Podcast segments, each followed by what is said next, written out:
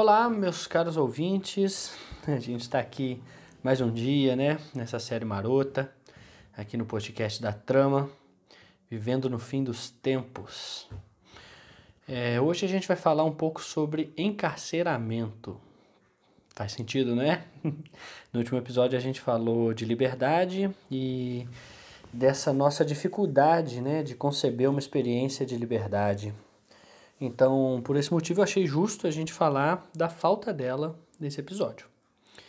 É, eu vou só lembrar vocês de se inscreverem aqui para apoiar a iniciativa e seguir a Bodoc nas redes sociais para não perder nenhum dos próximos episódios, além de ficar por dentro de outras novidades que a gente anda produzindo. Beleza?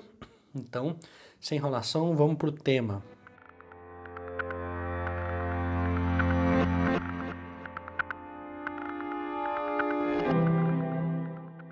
Em primeiro lugar, a gente precisa só esclarecer que a análise das relações sociais ela deve sempre ser feita de maneira crítica, né? É, preferencialmente buscando encontrar as razões dessas relações a partir da sua construção histórica e das disputas de interesse entre os representantes das diferentes classes sociais. Então, dessa forma, eu acho que é Interessante a gente pensar que é assim que surgem as instituições, os modelos econômicos e também os mecanismos de controle de determinadas camadas da sociedade. Então, é sob essa ótica, dentro desse contexto, que a gente vai falar de encarceramento nesse episódio. Joia? Se a gente pensar no conceito de justiça, a gente vai se deparar com diversas interpretações e possibilidades de entendimento né, do que é de fato justo ou não. É, por esse motivo, a gente pode pensar que seria válido separar a ideia de punição da ideia de justiça, porque punir não é necessariamente ser justo. Bom, eu sei que é difícil, né? Mas como eu disse, esse podcast ele não tem a menor pretensão de esgotar os assuntos que a gente traz aqui, muito pelo contrário, né? Ele, a intenção é propor reflexões a partir de recortes dentro dos temas levantados. Mas vamos lá, vamos continuar. É, a partir dessa distinção, né, de que punição não é a mesma coisa que justiça e justiça não é a mesma coisa que punição, que a gente pode começar a se perguntar agora: para que de fato serve a prisão?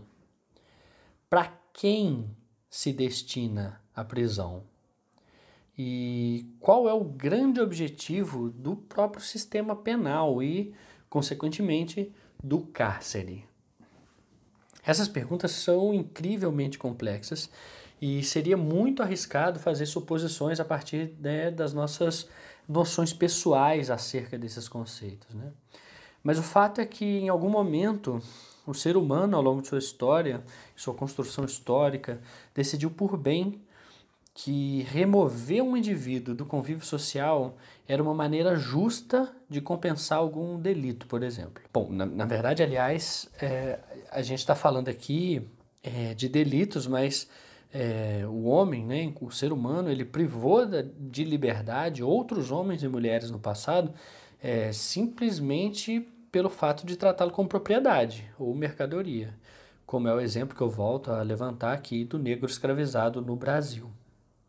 Mas, colocando isso de lado, quando a gente se depara com a argumentação dos juristas, né, que normalmente dizem que o objetivo do encarceramento moderno é recuperar, ressocializar e reeducar os indivíduos, né, que são removidos de maneira forçada do convívio social, a gente percebe que essa conta meio que não fecha, né?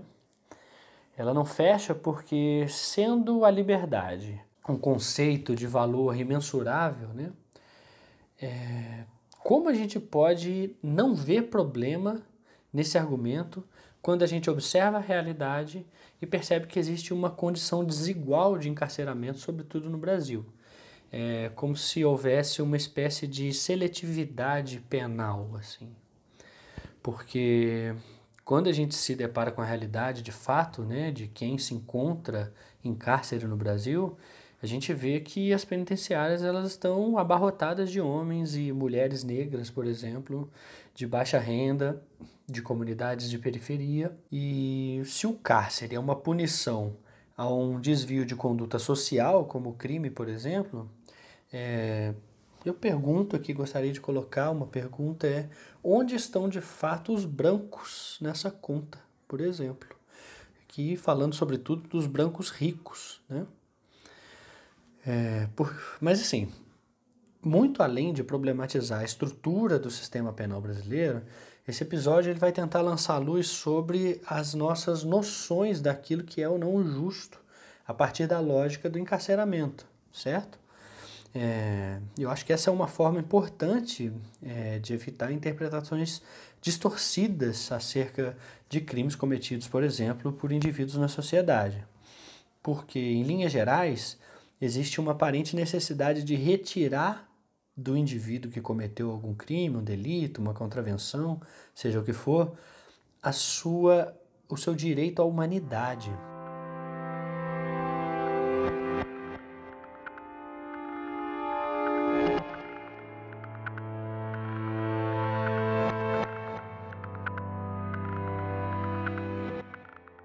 E essa desumanização acontece, é, em primeiro lugar, através da retirada dos seus direitos políticos, é, através da perda de acesso a diversas camadas da sociedade, né?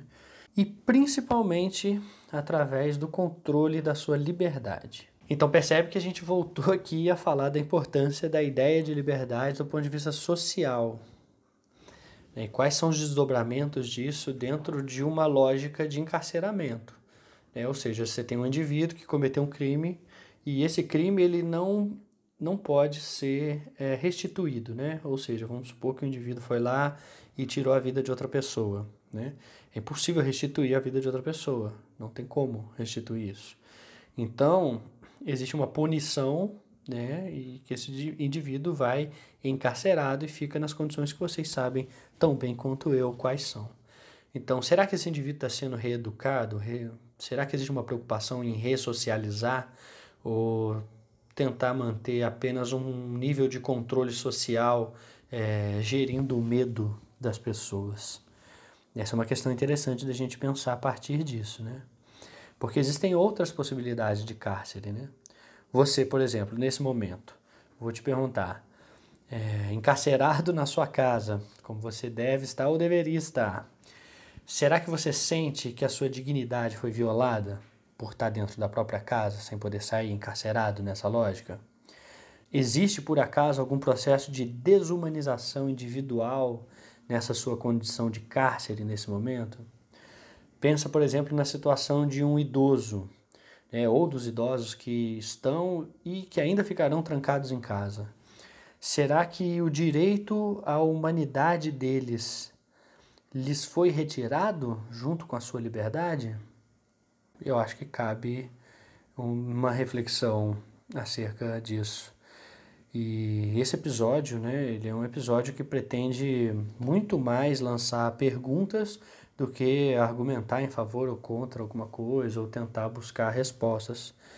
Eu queria deixar de fato os desdobramentos dessa reflexão a cargo de vocês que estão ouvindo aí do outro lado, certo? Então, por aqui então eu já vou indo, encerrando o dia 4 da nossa série, Vivendo no Fim dos Tempos. Espero que vocês tenham gostado. Até a próxima e tchau!